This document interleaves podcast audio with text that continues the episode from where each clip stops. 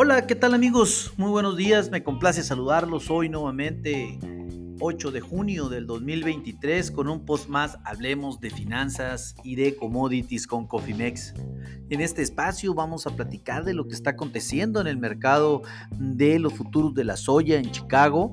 Vamos a tener un pequeño análisis técnico fundamental de corto plazo, así como pues obviamente platicaremos de la información relevante y qué fue lo que aconteció el día de ayer, sobre todo también con los futuros y qué es lo que esperamos para el día de hoy y obviamente el fin de semana.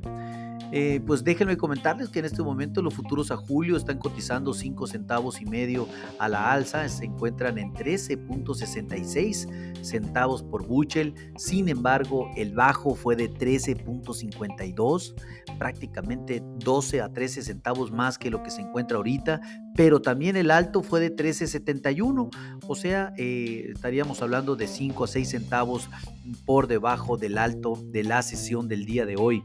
Los futuros eh, de los commodities se han visto muy favorecidos sin lugar a dudas por lo que está aconteciendo con el índice del dólar a nivel internacional que está cayendo prácticamente 760 puntos en este momento, por lo tanto sí, sí, es, sí se están aprovechando de la debilidad del dólar a nivel internacional commodities y están, están subiendo.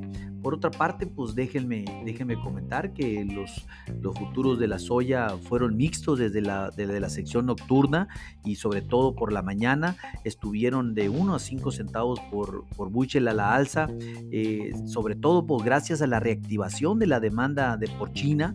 Eh, esto pues eh, prácticamente se informó ayer por la Administración de Aduanas de China cuando los volúmenes de soya a mayo aumentaron un 24% por encima de las importaciones del mes anterior y esto pues obviamente le dio mucha felicidad al mercado de los granos y en especial al mercado de la soya.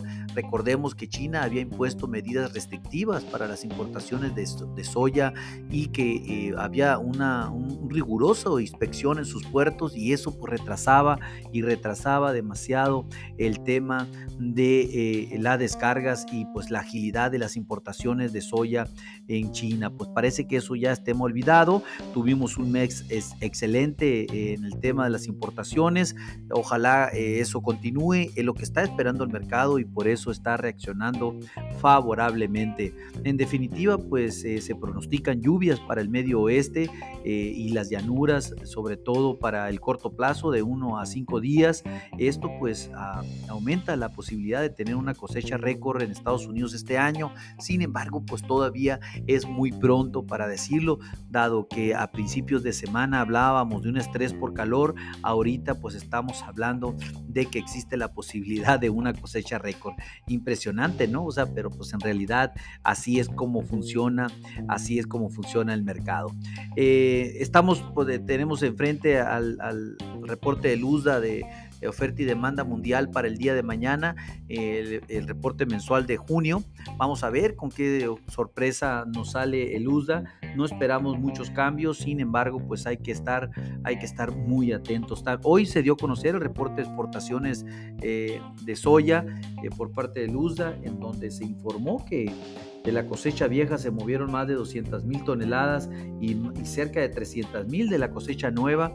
Si bien no es un buen reporte tan grande como los que hemos tenido en el pasado, pero para estas fechas sí, sí es, sí es un buen, sí es un buen reporte a pesar de que de que las exportaciones ah, están ahorita sobre todo por debajo de, de, lo del año pasado, el total ya de alcanzado eh, se encuentra pues prácticamente eh, levemente por el, pronóstico de, exportaciones de, Luzda, pero pues eh, esto es gracias también a que China está importando más soya de Brasil que de los Estados Unidos. Esto pues sin lugar a dudas va a seguir siendo porque Brasil está siendo muy agresivo a nivel internacional, lo cual en definitiva pues puede estar puede estar pensando en que pues, Estados Unidos pudiera enviar más soya a China, pues yo sí lo pongo en entredicho y en duda, dado que China prefiere a Brasil como ya lo ha externado en varias, en varias ocasiones.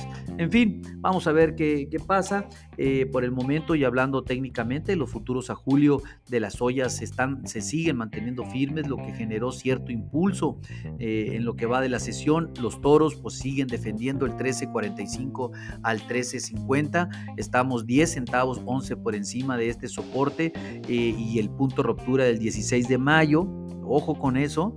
En cuanto a la nueva cosecha de noviembre, pues creemos que podría haber más de un reporte de alivio en las próximas sesiones, pero eh, es una oportunidad para cubrir la producción si fuera necesario. Eh, en dado caso de que se necesite, llámenos, podemos podemos apoyarles con una estrategia de cobertura en estos niveles, dado que pues sí, en realidad la situación de la gran producción de, Brasil es un hecho y si todo marca bien y manda, camina bien en, en, los Estados Unidos con el clima, pues también podríamos tener una cosecha récord de soya en los Estados Unidos, lo cual pues obviamente presionaría los precios muy por debajo del nivel actual, algo entre 11, 11.50 aproximadamente, pero muy lejos de los niveles que nos encontramos en este, en este momento. La resistencia se mantiene en 13.83 Estamos pues sí un poco 20, menos de 20 centavos de, esta, de este nivel, pero pues el pivot en 13.50, sí estamos 16 centavos por encima de pivot y estamos pues 13.10 para el primer soporte, pues relativamente 50 centavos por encima del primer soporte y eso da una tranquilidad al menos, a los toros para el día de hoy y uh, se espera un buen cierre de semana para el frijol soya, así como para el maíz y también para el trigo. Les recuerdo, si ustedes no tienen una estrategia de administración de riesgos, llámenos con gusto, podemos desarrollar una o bien pónganse en contacto con nosotros en info.cofimex.net o bien por medio de este podcast y con gusto lo contactaremos. A nombre de todo el equipo de Cofimex y mío propio José Valenzuela, le doy las gracias por su atención y les recuerdo que lo peor es no hacer nada. Pasen un hermoso día. Hasta luego.